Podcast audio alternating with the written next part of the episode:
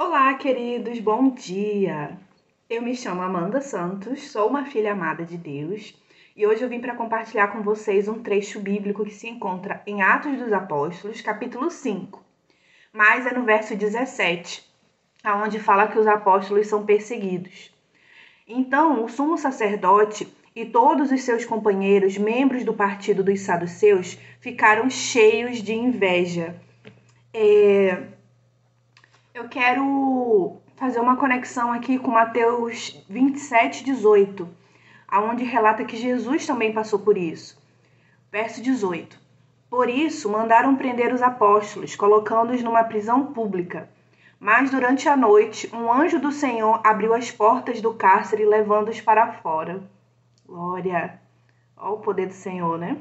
Não há prisão, não há barreiras, não há nada que possa impedir o agir do Senhor. Verso 20: Disse: Dirijam-se ao templo e relatem ao povo toda a mensagem desta vida. Ao amanhecer, eles entraram no pátio do templo, como haviam sido instruídos, e começaram a ensinar o povo. É, isso aqui, esse verso mostra a questão de permanecer, permanecer no chamado, permanecer no propósito. E em meio às dificuldades, o foco é Cristo. Quando chegaram, o sumo sacerdote e os seus companheiros convocaram o sinédrio, toda a assembleia dos líderes religiosos de Israel, e mandaram buscar os apóstolos na prisão. Todavia, ao chegarem na prisão, os guardas não o encontraram ali. Gente, eu não sei vocês, mas quando eu leio a Bíblia, é várias emoções, é um suspense, é um drama. Imagina essa cena, os cara, os cara, é, como é que fala? Os policiais, né, chegam lá para soltar os prisioneiros, tudo trancado, né? Imagina eles estarem assim, hoje em dia, tipo numa prisão de máxima proteção e tudo, e o negócio tá vazio, né? Então voltaram e relataram. Encontramos a prisão trancada com toda a segurança, com os guardas diante das portas. Gente, os guardas das portas não perceberam o negócio. Mas quando as abrimos, não havia ninguém. Diante desse relato, o capitão da guarda do templo e os chefes dos sacerdotes ficaram perplexos. Não teria como ficar diferente, né? Imaginando o que teria acontecido. Realmente, mano, se você tá do outro lado, a única coisa que te resta é imaginar o que aconteceu. Nesse momento, chegou alguém e disse: Os homens que os senhores puseram na prisão estão no pátio do templo ensinando o povo. Ai, eu tô rindo aqui, porque assim, como é que se explica isso, né? Só Jesus explica. Eu fico imaginando eles cogitando, sabe? Como assim? Como é que conseguiu? Como é que fez? Como é que aconteceu? Então, indo para lá com os guardas, imagina eles correndo, tudo desesperado, querendo saber do, do fato, o capitão trouxe os apóstolos, mas sem o uso de força, pois temiam que o povo os apedrejasse. É aquele negócio, né? Eu vou fazer aqui a média, mas também não vou botar para correr perigo. Tendo levado os apóstolos, apresentaram-nos ao sinédrio para serem interrogados pelo sumo sacerdote, que lhes disse: Demos ordens expressas a vocês para que não ensinem neste nome. Aqui é o verso 28. E aí fica aquela pergunta: obedecer aos homens ou obedecer a Deus? Vamos continuar. Todavia, vocês encheram Jerusalém com a sua doutrina e nos querem tornar culpados do sangue desse homem. 29.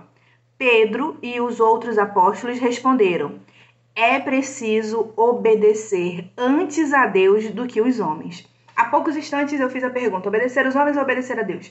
Aí a gente chega no 29, Pedro dá a resposta. A resposta está na palavra de Deus. Se você crê na palavra de Deus, então fique aí com Atos, capítulo 5, verso 29 para esta manhã.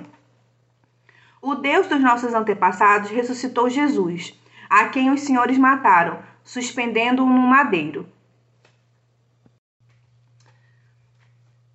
Vamos continuar. Verso 31. Deus o exaltou, elevando a sua direita como príncipe e salvador, para dar a Israel arrependimento e perdão dos pecados. A gente precisa parar um pouquinho e refletir sobre o que o verso 31 está falando porque a caminhada cristã ela não prossegue sem arrependimento.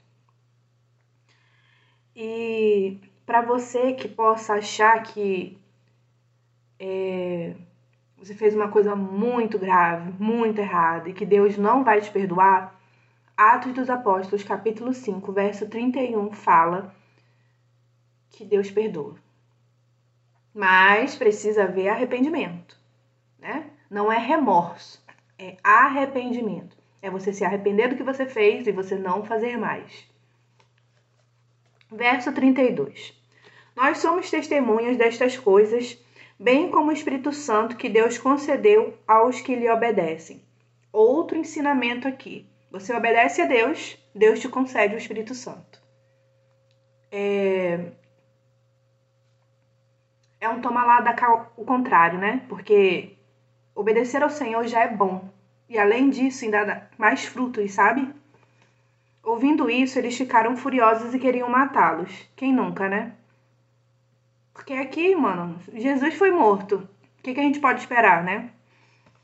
Jesus foi, imagina, Jesus foi, né? Mas, para a glória de Deus, está vivíssimo, né? Ressuscitou no terceiro dia. Aleluia. Mais um fariseu chamado Gamaliel, mestre da lei, respeitado por todo o povo, levantou-se no sinédrio e pediu que os homens fossem retirados por um momento. Então lhe disse: israelitas considerem cuidadosamente o que pretendem fazer a esses homens. O Senhor usando, né, quem deseja para acalmar o povo. Há algum tempo apareceu Teudas, reivindicando ser alguém a cerca de 400 homens se juntaram a ele. Ele foi morto. Todos os seus seguidores se dispersaram e acabaram em nada.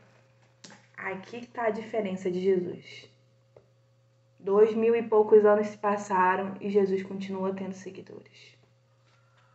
Depois dele, nos dias do recenseamento, apareceu Judas o Galileu, que liderou um grupo em rebelião. Ele também foi morto e todos os seus seguidores foram dispersos. Portanto, neste caso, eu os aconselho: deixem esses homens em paz e soltem-nos. Se o propósito ou a atividade deles for de origem humana, fracassará. Não fracassou, porque não é de origem humana. Se proceder de Deus, vocês não serão capazes de impedi-los, pois se acharão lutando contra Deus. Aqui esse verso 39 tem duas verdades, né? O fato de eles não terem conseguido impedir e a questão da escolha, né? A gente tem que escolher as lutas que a gente quer entrar. E aí? Vai lutar contra o próprio Deus? Como é que se ganha isso, né? E aqui a gente sabe, né, que eles eram religiosos, eles não eles seguiam protocolos, né? Eles não viviam para a glória de Deus. Eles foram convencidos pelo discurso de Gamaliel, chamaram os apóstolos e mandaram açoitá-los. Depois ordenaram-lhes que lhe não falassem no nome de Jesus e os deixassem sair em liberdade.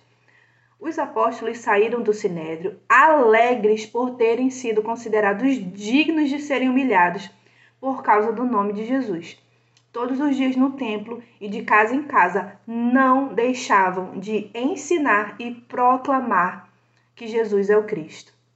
Esse verso 42, ele nos ensina que nós devemos anunciar e proclamar que Jesus é o Cristo.